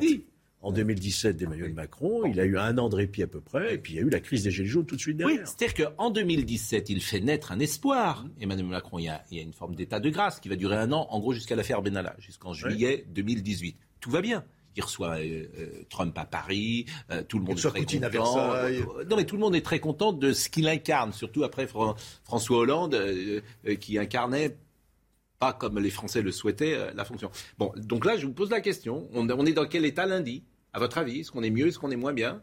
Non, là, vous avez raison sur un point. Il n'y a pas eu d'enthousiasme, à part Zemmour au début, et, mais il a replongé derrière. Il n'y a pas eu, aucun candidat n'a suscité vraiment l'enthousiasme. De, de- Mélenchon. Mélenchon un peu. Mais, il y a- mais, mais le, vo- mais le vote Mélenchon, lui, est, est un vote pour partie, et même pour une grande partie, puisque je, je connais des gens qui ont voté Mélenchon qui ne sont pas du tout mélenchonistes, c'est un vote de, ta- tactique. D'ailleurs, les- le- la, la prolifération des votes tactiques un effet pervers, c'est que le fond disparaît dans ce cas-là. Et les électeurs Et se sont transformés. il- il a- Attendez, j'ai pas fini. il a raison, il a raison. Les, les électeurs se sont transformés en, en- en autant de petits Alain Duhamel. C'est-à-dire que chacun il fait des calculs pour dire tiens, mais Absolument. celui qui passe devant, Il a raison. vais prendre Ça veut dire va- Ça veut dire Non, non, non, il a raison, sur le vote utile, Ben, c'est- ben, chacun vote est analyste. Chaque, les électeurs, au lieu de voter pour celui qui lui, lui plaît, il fait une analyse sur le vote des autres en disant mais s'il vote ça, il y aura ça. Donc Eh ils font bien- des calculs. Quoi. Eh bien, euh, le nom que vous avez prononcé il y a quelques instants, le mot Duhamel, tel euh, un illusionniste, tel Majax, je vais Ah, vous le faire venir sur le plateau. Il va apparaître dans une seconde. Dans une seconde. Alain. Juste après euh, la pause. Ce ne sera pas Alain, ce sera Patrice. Parce qu'il faut, il faut toujours. Un- Comment? Et Chirac avait dit j'ai rêvé qu'il y avait un troisième frère Duhamel.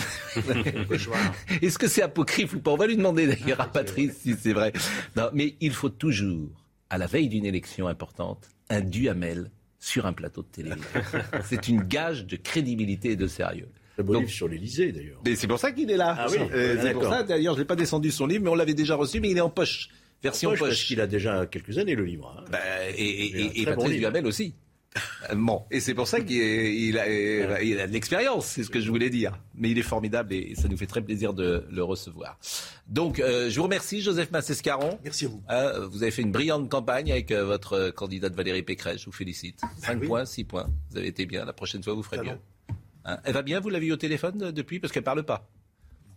Vous l'avez eu au téléphone? Non, non, j'ai pas eu. euh, Non, non, j'ai pas eu. De toute façon, Vous ne savez pas dans quel état d'esprit pas- elle est Ah Est-ce qu'elle arrête la politique Est-ce qu'elle continue. Elle se va Le pas se président de la région, je vous rappelle. hein. Président Oui. de la région. ouais. Et euh, Vous connaissez beaucoup de politiques qui arrêtent après un échec? Ah oui, il y en a maintenant. Ouais, je je pense qu'il y en a, oui. Il y en a, il y en a. Il y maintenant, eu- il y, bah, il y en aura de plus en plus. Parce que les coups sont rudes. Mais, mais- mais même Jospin, il n'a pas arrêté. Pardon. Mau- mauvaise intervention. Puisqu'il a été candidat à la primaire du PS. Après. Globalement, il Rappelez-vous, dit- Laurent mais, Si, si, mais- vous verrez que de plus en plus de gens vont arrêter parce que je pense que les gens en ont ras-le-bol. En fait, il y a tellement de coups à prendre que c'est pas. Euh, il est 9h55, Patrice Duhamel dans une seconde. Patrice Duhamel est avec nous, euh, l'Élysée, Histoire, Secret, euh, Mystère. C'est une nouvelle édition à chaque euh, campagne présidentielle. Le bouquin ressort avec des pages en plus. Et là, vous avez parlé euh, du quinquennat Emmanuel Macron. Et puis, vous nous direz si vraiment Jacques Chirac a, a rêvé qu'il euh, ou imaginé qu'il pourrait y avoir un troisième frère Duhamel. Mais ce sera dans une seconde parce que Audrey Berthaud, pour le rappel des titres. L'OMS recommande fortement l'antiviral du groupe pharmaceutique Pfizer pour les patients à risque. Pour les experts de l'OMS, la combinaison commercialisée sous le nom de Paxlovid est le médicament de choix pour les patients non vaccinés, âgés ou immuno- immunodéprimés, même si l'OMS continue de prôner la vaccination en premier lieu. Et Joe Biden annonce une nouvelle aide militaire de 800 millions de dollars pour l'Ukraine. Cette enveloppe comprend des armes d'art- d'artillerie lourde, des milliers de munitions ou encore des drones. Washington va également envoyer une aide économique de 500 millions de dollars. Enfin, Volodymyr Zelensky alerte contre de faux référendums d'indépendance dans les régions de Kherson et Zaporizhia. Selon le président ukrainien, les forces russes chercheraient à récolter les données personnelles des habitants ukrainiens pour ensuite les falsifier. Il faut toujours avoir un Duhamel sur le plateau de, télévision avant euh, une élection aussi importante. Donc merci Patrice Duhamel d'être avec nous. Euh, Joseph Massescaron disait il y a deux secondes que euh, Jacques Chirac aurait dit. Euh, C'est vous qui l'avez dit? Excusez-moi. C'est Laurent Geoffrin Je, qui. je, je C'est une crois- phrase apocryphe Je crois, et nous croyons, euh, Alain et moi, que c'est apocryphe. Mm. Euh, oui, je crois que c'est une phrase de Catherine Ney. Mm.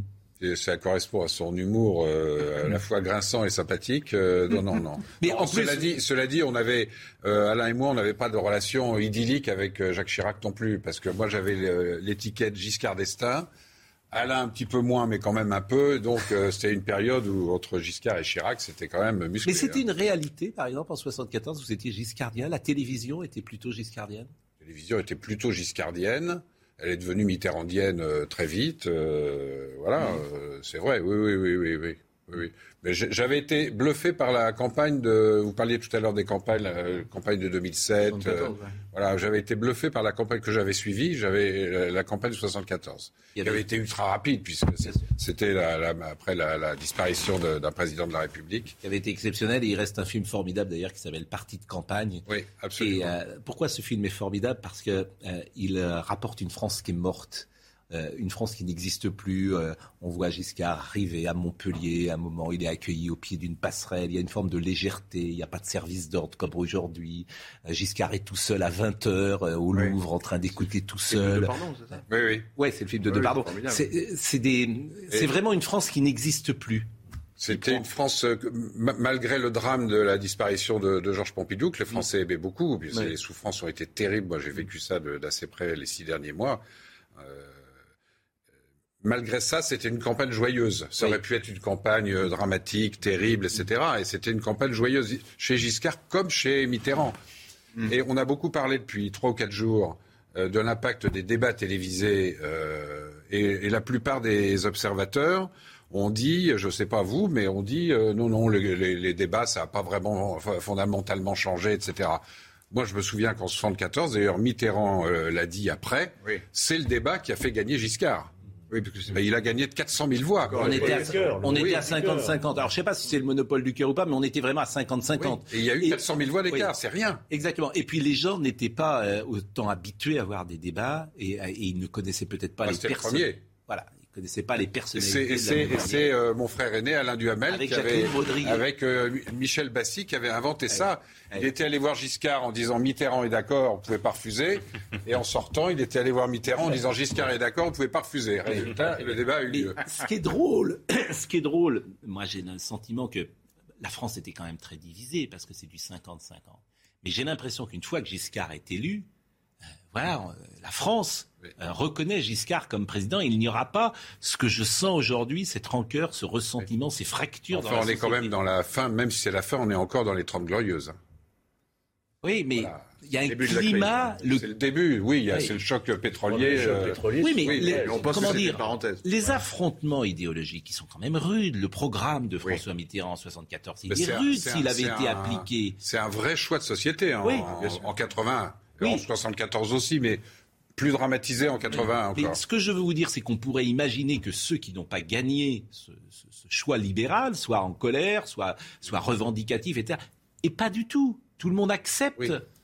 Et contrairement à ce qu'a dit pendant la campagne le président du Sénat, Gérard Larcher, euh, sur la légitimité, ce qui m'a assez stupéfait d'ailleurs, je dois dire, dans le président du Sénat, euh, à ce moment-là, le lendemain, euh, le soir même, Mitterrand a dit bah, Giscard a gagné, il est légitime, etc. Il n'y avait aucun problème de ce côté-là.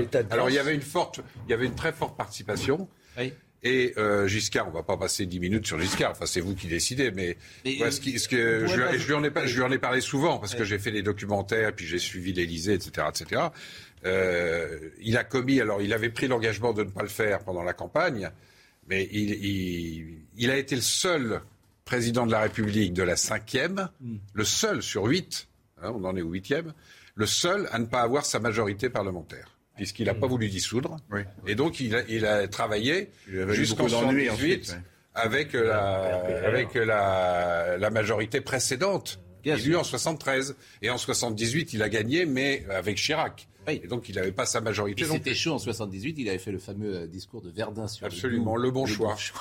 qui était resté dans les. Tout le monde pensait que la gauche allait gagner. Bien et, sûr. Euh, et, d'où la sortie de Michel Rocard le soir sur Antenne 2. Et les communistes y étaient pour beaucoup. Hein. bon. Ah oui, il avait dit qu'il irait à Rambouillet. Il avait dit qu'il irait à Rambouillet. Il a dit si je perds, je nomme Mitterrand et je vais à Rambouillet. Je rentrerai à Paris le mercredi pour le Conseil des ministres. C'est assez bon. Bon, euh, on est des esprits libres, comme vous le savez, à cette table vous nous écoutez. Euh. Et on souligne, depuis euh, la fin du premier tour, l'unanimisme ou l'unanimité de tous les éditorialistes, de tout euh, l'espace médiatique. L'espace médiatique, c'est quoi? C'est les artistes, c'est les sportifs, c'est les intellectuels, c'est les... Pas une voix ne va chez Marine Le Pen et tous vont chez Emmanuel Macron. Tous. Je faisais une revue de presse il y a trois jours, Les Échos, Le Parisien, Libération. J'ai rarement vu ça, sauf avec Jean-Marie Le Pen en 2002, peut-être. C'est une bonne chose ou pas? En tout cas, c'est un fait. Moi, ça me rappelle, je ne sais pas, nos amis, ce, ça leur, ce dont ils se souviendront, ça me rappelle le climat. Alors, c'est pas du tout la même chose, hein, hors contexte, avant le référendum de 2005 où à peu près tout le monde était pour le oui, oui vrai. sauf les extrêmes, et à l'intérieur du Parti socialiste, euh, Mélenchon, qui était au PS à ce moment-là, et Fabius qui était lui pour une, il disait pas non à l'Europe, mais il était pour une Europe beaucoup plus sociale, etc. finalement, c'est le non qui a gagné à 55% donc c'est à partir de ce moment-là qu'on a dit c'est un vote hors euh, courant, c'est pas la droite et la gauche, c'est le peuple avec des guillemets, les élites avec des guillemets. Voilà. Mais bon, le, le contexte est complètement différent. J'écoutais la fin de votre euh, débat tout à l'heure. Je dirais avant le premier tour, euh, Macron était favori. Euh, le soir du 10 avril, il est devenu grand favori. Et depuis avant-hier et les derniers sondages, il est super favori. Il peut toujours y avoir effectivement une énorme surprise. il est quasiment élu. Mais, mais, sur la, est-ce que c'est une bonne chose ou pas? Est-ce que euh, est-ce que c'est juste intellectuellement? C'est-à-dire qu'est-ce que le positionnement d'Emmanuel Macron d'avoir ciblé Marine Le Pen sur le thème de l'extrême droite est juste, selon vous, euh, politiquement? Est-ce qu'il a raison? Est-ce qu'il y a un danger? Fasciste, euh, de pouvoir totalitaire Il n'a pas dit qu'elle était fasciste quand même. Non mais Extrême droite, extrême droite, euh, extrême droite, pouvoir totalitaire, etc. Est-ce que ça vous paraît juste ou est-ce que on a tort en France euh, de euh, placer le débat comme cela? Il y a toujours un peu d'excès dans, les, dans les derniers jours d'une campagne entre les deux tours. Parce que lui, il a démarré sa campagne le 11 avril au, matin, hein, en réalité. Hein, avant le premier tour, il n'a pas fait beaucoup de campagne.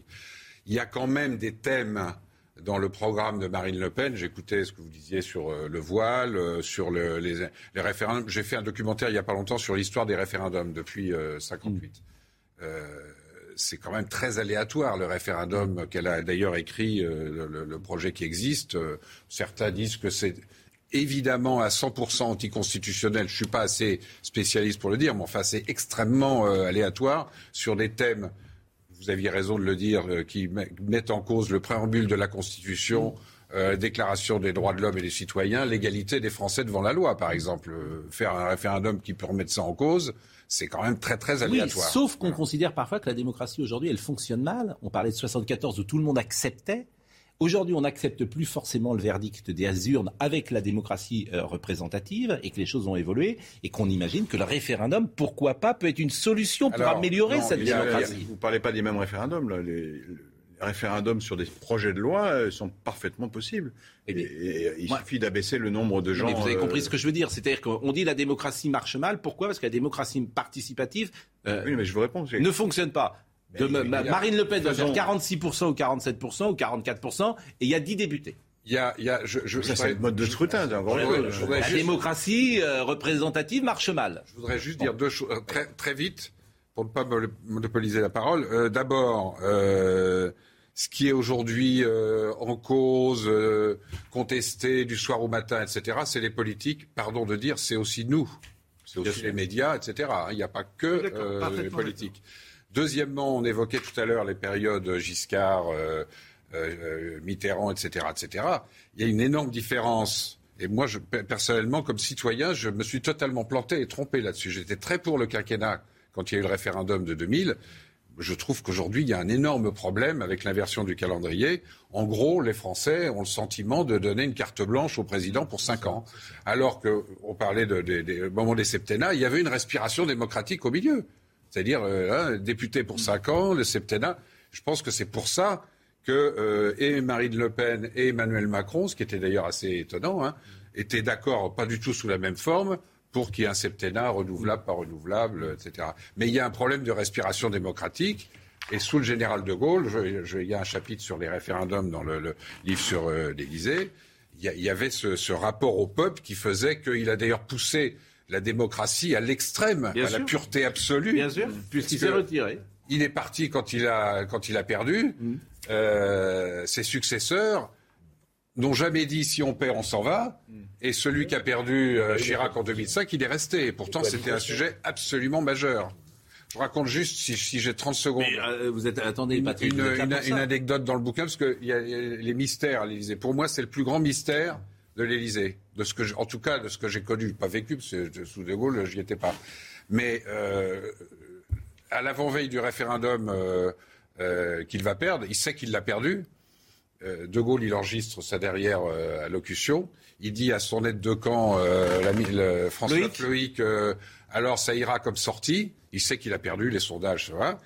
Et il y avait un endroit à l'Élysée un petit salon qui s'appelle le Salon d'Argent où Napoléon, le 22 juin 1815, a abdiqué. Il y a toujours le, Il y a toujours le. le facsimilé de l'acte. Et c'est là aussi que Félix Faure a eu son malaise, entre guillemets.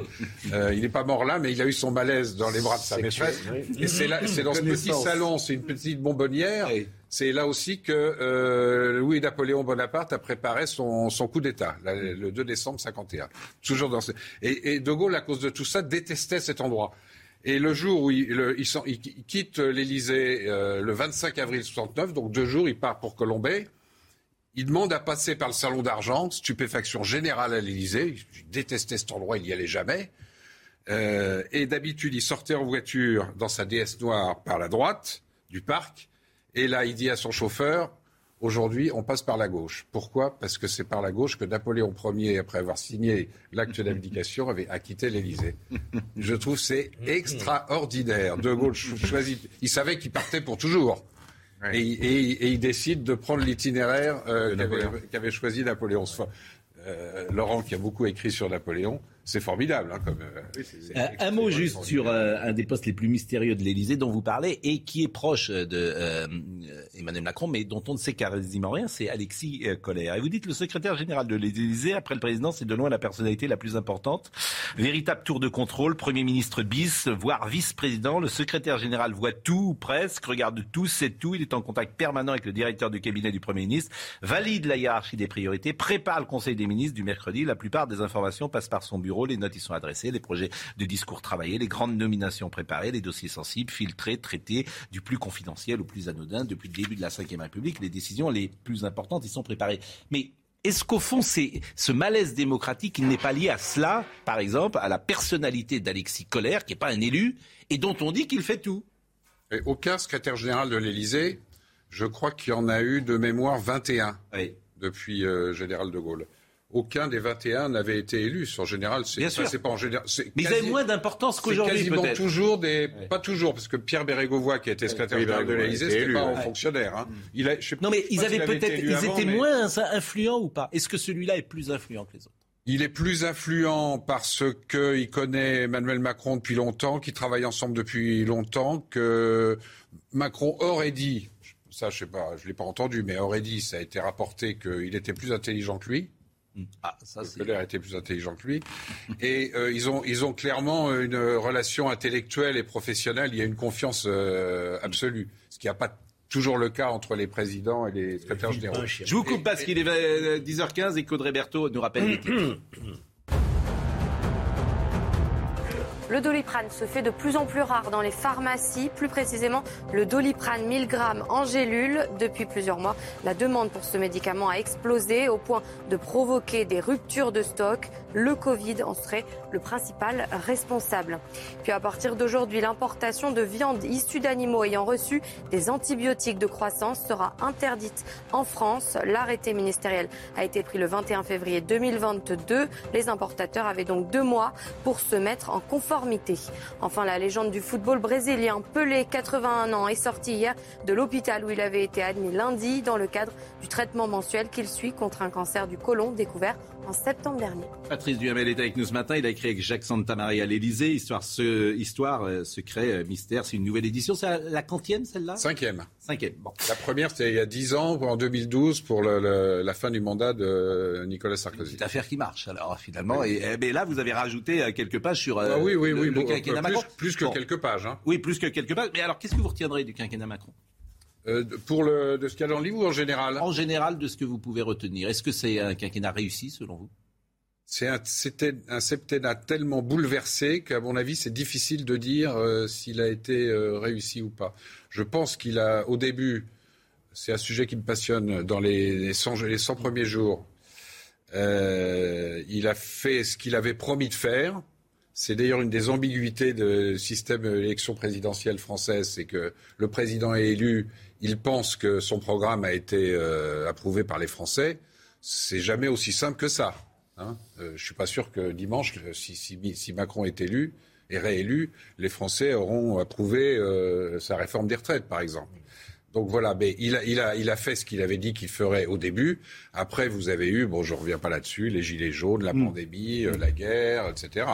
Mais euh, Moi, personnellement, je pense que c'est quand même plutôt, je vais pas, pas dire comme les communistes il y a, il y a 40 ans globalement positif, c'est plutôt, plutôt euh, réussi avec un problème, de mon point de vue, qui est qu'il n'a pas réussi, alors il semble qu'il va prendre des mesures de ce point de vue-là, à réduire sensiblement les inégalités, ce qui est un, un gigantesque problème de la société française, pas seulement sur le plan économique, c'est aussi dans le ressenti, dans le déclassement, etc.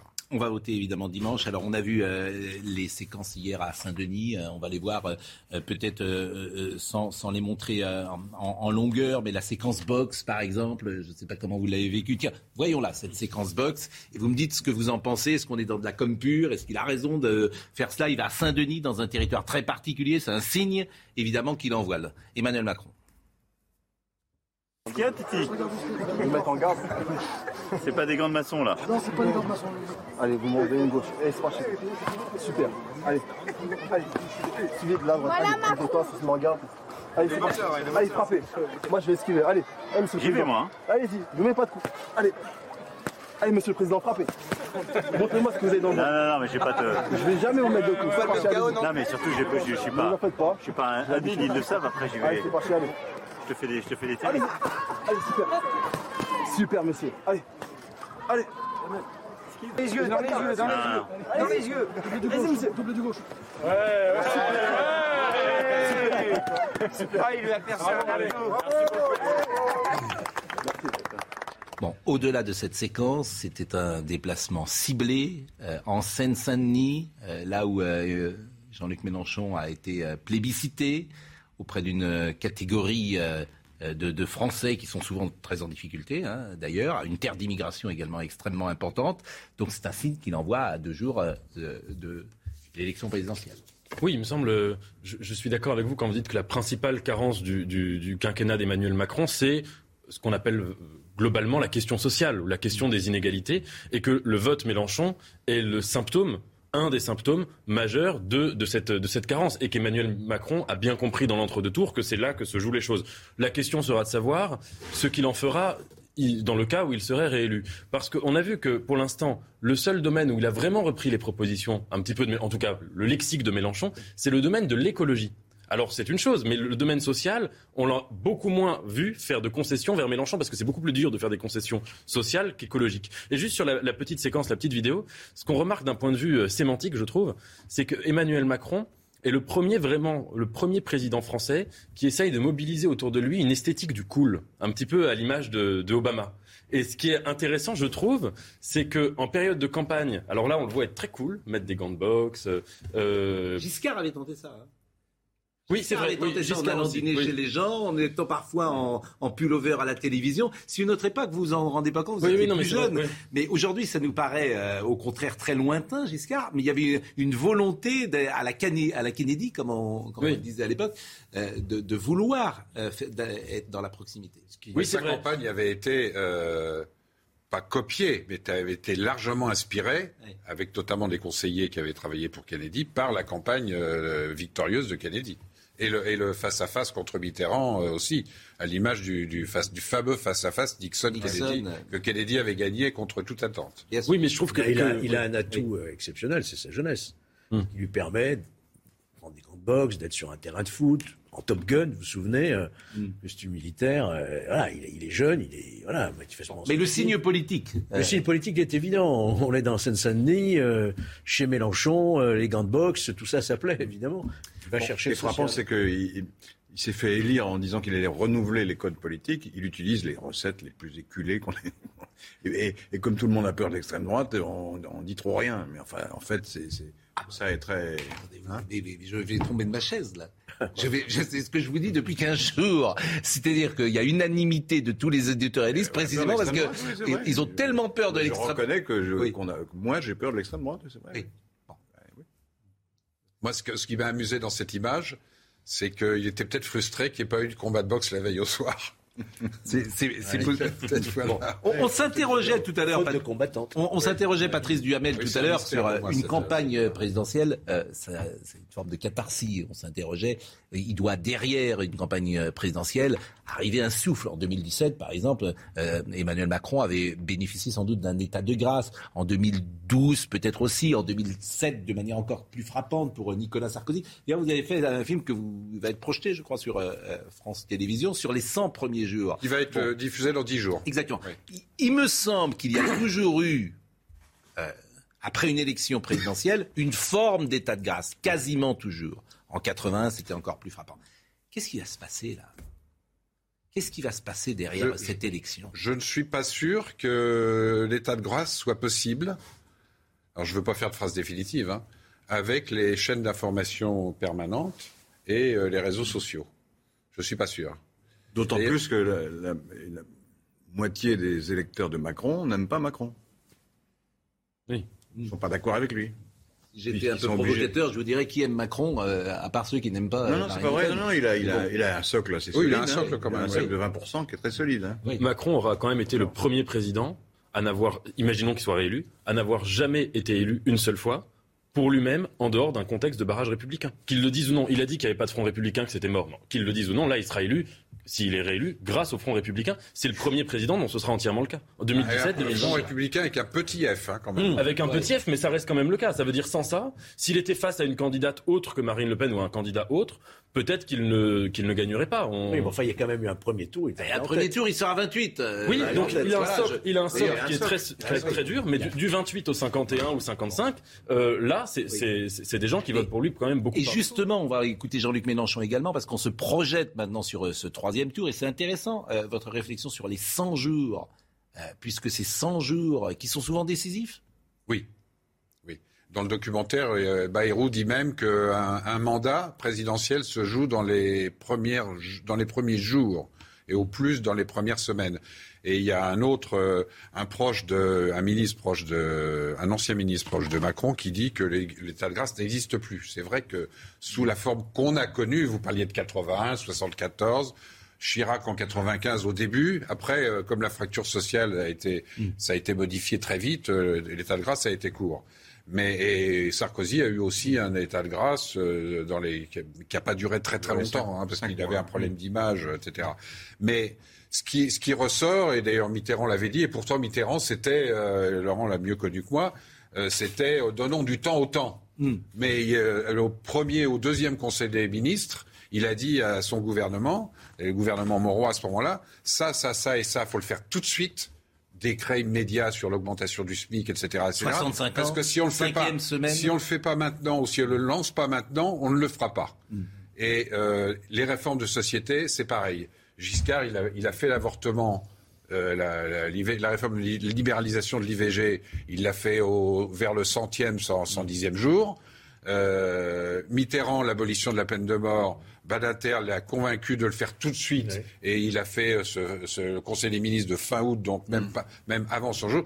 Et, et dans le documentaire, euh, François Hollande, qui à mon avis a été beaucoup trop critiqué. D'ailleurs, je trouve qu'on est injuste avec son avec son quinquennat. Ça, c'est un autre sujet. Je trouve que pendant les attentats, il était vraiment, ça a vraiment été un homme d'État. Non, mais il y a eu un problème de forme avec François Hollande. Peut-être. mais enfin, D'incarnation. Mais D'incarnation. Alors que euh, Emmanuel Macron, justement, n'a pas ce, ce même problème. Il incarne physiquement. Euh, C'est-à-dire que c'est, injuste d'ailleurs, mais profil de médaille. Donc ça, ça, ça, ça joue. Le visage, les mimiques, la manière de marcher, etc. Ça joue. Il y avait quelque chose chez François Hollande qui ne fonctionnait pas. oui, c'est ce on a dit la présidence normale. Oui, ça, ça, c'est- ça va au-delà. C'est la cravate de travers, c'est le scooter, c'est une La atmosphère. C'est il y a quelque chose. C'est très difficile d'ailleurs à définir l'incarnation. Très difficile. Et je pense que c'était plus un, un, président, un président de la République et un homme d'État des social-démocraties d'Europe du Nord. Dans, le, dans, dans le style. Voilà, c'est vrai que la Ve République, c'est la monarchie républicaine. Donc, faut, monarchie républicaine, faut être un peu monarque. Oui, Voilà. et c'est pas son truc. Et il y, il en a pour lesquels c'est pas son truc, leur truc, ça c'est sûr. Euh, ce qui est intéressant à vous lire euh, et, et- et également, c'est on parlait du quinquennat tout à l'heure. Alors, on, on vous avez reçu hein, déjà euh, pour parler de ce livre, l'Élysée. Mais le, quinquennat, ça c'est ce que disait le général de Gaulle, cela rendrait le mandat présidentiel plus précaire. Le 30, avril 63, le général répond ainsi à Alain Perfit, le fondateur de la Ve République, est formel. Il pointe notamment du doigt la simultanéité des élections présidentielles et législatives, avec d'éventuels effets sur le rapport de force entre l'Élysée et l'Assemblée. Et en fait, la seule chose qui marchait un peu bien, à peu près bien dans ce pays, c'était la Constitution, et elle est dévoyée depuis euh, le euh, septennat et le oui, mais surtout, elle est dévoyée, je trouve, depuis le, le septennat a changé la donne. Le quinquennat. Oui, quoi, le quinquennat. Et surtout la version, des, la version du calendrier, oui. Oui, et c'est ce que vous euh, disiez tout à l'heure. Bon, les 100... Le quinquennat, euh, le président qui était en exercice à ce moment-là, Jacques Chirac, le 14 juillet 99, il dit euh, pas de quinquennat, il n'en est pas question, je ne veux pas, etc. Et un an plus tard, il fait un référendum sur le quinquennat parce qu'il est pris en ciseaux entre Jospin et Giscard, qui sont pour. Et voilà. Alors, il a aussi le sentiment, peut-être que comme il joue déjà sa réélection, il pense que 14 euh, ans avec Chirac, ça sera un peu long, et il se dit, ça sera peut-être plus facile pour moi d'être élu euh, simplement 5 euh, ans. Bah écoutez, et alors les 100 jours là d'Emmanuel Macron, donc ça sera quoi sa première réforme? Ça serait les retraites le plus fort? Je ne sais pas s'il va la faire dans les 100 jours, parce qu'il s'est engagé, à mon avis, il a raison, à faire une large concertation avant d'engager la réforme. Mm. Une, large une large concertation euh, ça, ça, prend sans doute euh, plus de plus de 100 jours. Non, en revanche, il y a des choses qui, qui vont se faire très très vite. Bah, D'abord, lui, il, il, a quand même cette guerre euh, à, à, à, gérer, à co-gérer. Euh, voilà. Est-ce qu'il va, est-ce que s'il gagne, il va dès la semaine prochaine avec le chancelier allemand à Kiev ou pas? Je ne sais pas. Mais il y a des choses qui vont être faites tout de suite, comme par exemple l'indexation des retraites, etc. Ça, je pense qu'il va donner des signes de, de sociaux on parlait tout à l'heure, des, c'est une des insuffisances du, quinquennat, assez vite, je pense. Il ne faudra pas aussi lancer euh, la réforme des institutions. Oui. Alors ça, c'est la, en tout cas dimanche soir. on ne les fait pas tout de suite. en tout cas dimanche soir, moi j'aimerais être petite souris et voir une soirée présidentielle à la famille avec la famille du Abel. Je veux savoir qui parle parce que votre épouse est euh, journaliste politique, Nathalie Saint-Crèque. Votre frère Alain Duhamel est, il, est toujours à l'antenne. Je ne sais pas. Je, pense qu'il va continuer euh, encore. Votre fils Benjamin Duhamel. Donc euh, il faut pouvoir parler politique dans la famille. Ça ne doit pas être facile quand les, quand les résultats tombent. Oui, maintenant je suis tout seul chez moi le soir des élections. Ah oui Plus ah personne Oui, je, les regarde, donc je zappe d'une chaîne à une Ah oui, en fait, ah, il n'y a que vous qui bossez pas le soir des élections Je, je, bosse euh, au début d'après-midi, mais c'est voilà, c'est il n'y a pas le, bon, sel et, du résultat. Et, alors votre fils qui est très brillant, très efficace, qu'on peut écouter sur BFM, vous lui donnez des conseils parfois, vous vous interdisez, vous non, dites là... c'est plutôt lui maintenant qui me donne des informations, parce que oui, il est très sur le terrain. Euh, mais il est, il est, il est plus, c'est peut-être le plus offensif de la famille de, du Hamel en termes de questionnement. Ah oui, mais vous avez vu la différence d'âge Pas avec sa mère, mais avec son oncle et avec son père, euh, quand même. Donc il est, il est plus offensif peut-être. Euh, et il est, et dans cet exercice, disons-le, il est, il est, plutôt excellent. Bon, bah écoutez, merci d'être passé par merci à vous. Ah, c'est vrai que ce bouquin, vous pouvez le lire, nouvelle édition, parce qu'il est très anecdotique. C'est, c'est un roman. En fait, c'est le roman de la Ve République, c'est le roman de, l'Élysée. Il est à 10h30. Audrey Berthaud. La situation à Mariupol, d'après Vladimir Poutine, les forces russes ont pris le contrôle de la ville. Le maire de Mariupol a déclaré dans une interview qu'il est important de comprendre que les vies de personnes qui se trouvent encore là-bas sont entre les mains d'une seule personne, Vladimir Poutine. Puis l'armée française a filmé avec un drone des images montrant des mercenaires russes en train d'enterrer des corps près de la base de Gossi dans le nord-est du pays, dans le but, selon elle, d'accuser les Français d'avoir laissé un charnier derrière eux. Enfin, en handball, le Paris Saint-Germain a écrasé Montpellier 41 à 24 hier soir en quart de finale de la Coupe de France. Les Parisiens ont été portés par leur gardien, Vincent Gérard, qui a réalisé une grande performance. Paris rejoint Toulouse, Chartres et Nantes dans le carré final. On va se quitter comme on avait commencé cette émission et je le dis à Marine Lançon avec quelques notes de musique euh, de Jacques Perrin et euh, cette chanson de Maxence et ce marin donc euh, à Rochefort, cette, ce jeu de mots je vais en permanente que vous connaissez dans Les Demoiselles de Rochefort. On va écouter sa voix. merci à Audrey Missiraka qui était à la réalisation, à Grégory qui était au son, à Mélanie qui était à la vision, Marine Lançon et Arthur Muriot, merci pour cette semaine et puis la programmation que je salue aujourd'hui. Et qui prépare euh, la journée de dimanche. Claudie Jacquin, Valérie Weber, Pauline Fleury, Diane Kerfala, Nicolas Dissine, Éléonore de Vulpilière, Godefroy Fleury. Merci à tous. On se quitte donc avec euh, non pas la voix de Jacques Perrin d'ailleurs, parce que c'était pas lui qui chantait, mais avec euh, son visage qui était sur cette voix et cette chanson magnifique de Michel Legrand, la chanson de Maxence. Merci une nouvelle fois à Patrice Duhamel. Bonne soirée euh, présidentielle. Votez, allez voter, quoi qu'il arrive. Euh, Jean-Marc Morandi dans une seconde. Rendez-vous lundi.